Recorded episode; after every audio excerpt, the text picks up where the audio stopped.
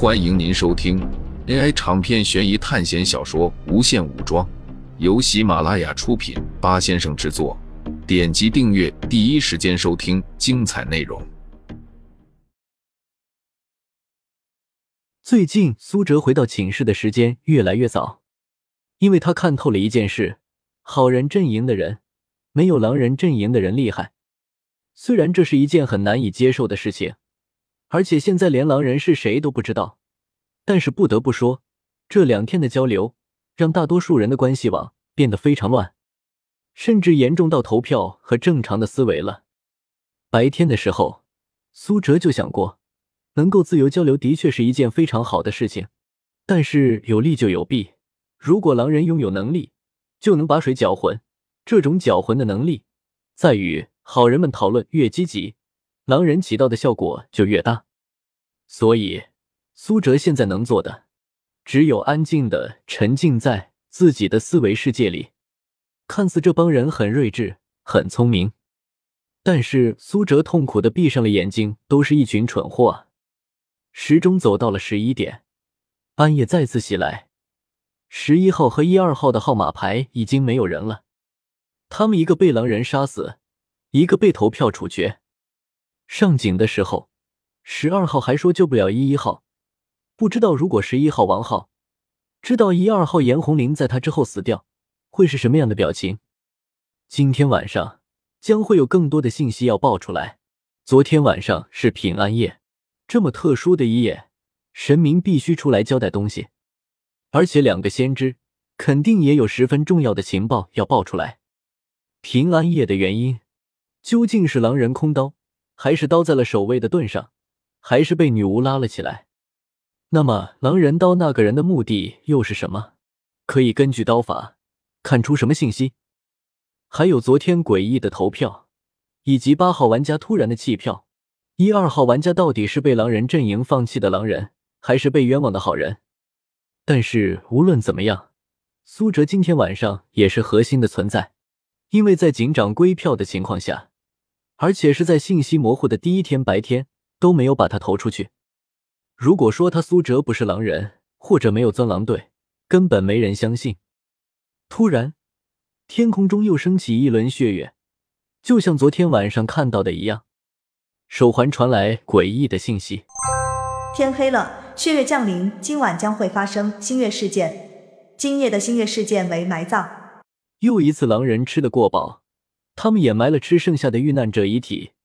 从现在开始，知道下一轮新月事件出现，被狼人杀害的遇难者将会以灵魂的形式出现在白天中。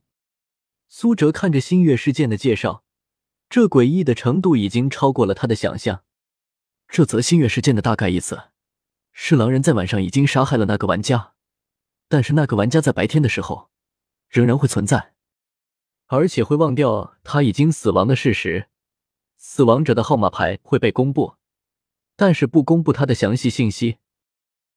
苏哲脸上露出怪异的表情，真有趣啊！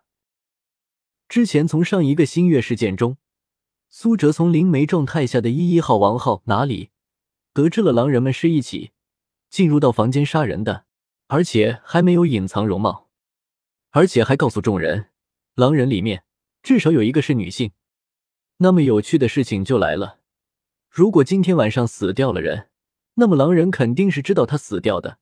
那么白天的时候看到已经死去的那个人，不知道他们心里会是什么想法？那种感觉一定很有意思，真正的活死人啊！现在由警长指定发言顺序。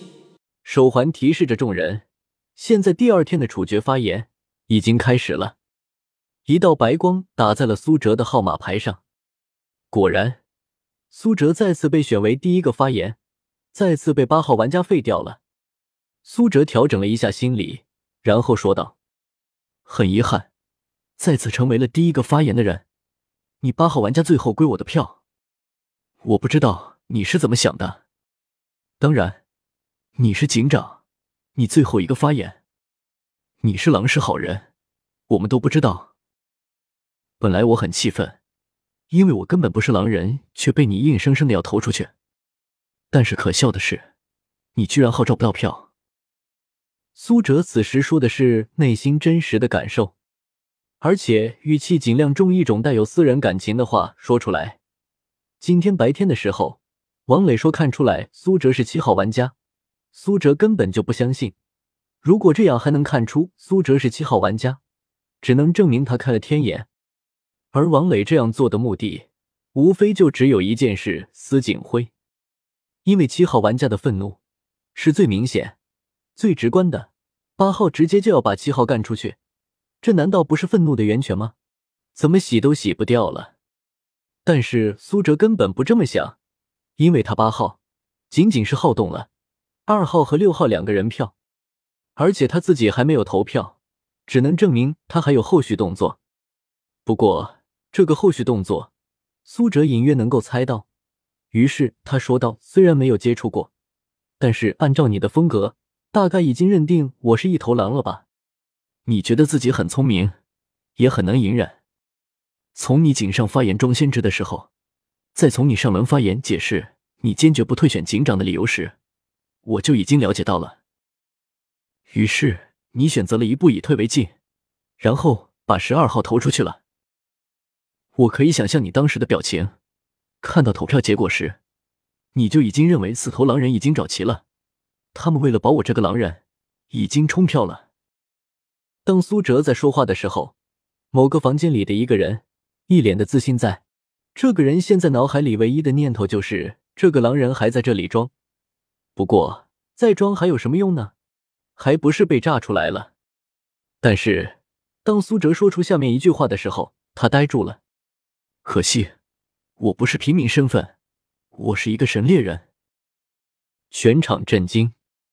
因为在场的众人和苏哲早先的想法一样，今天晚上肯定会出来神位，但是一般都是女巫或者守卫。因为出现了平安夜，但是没想到猎人居然出来了。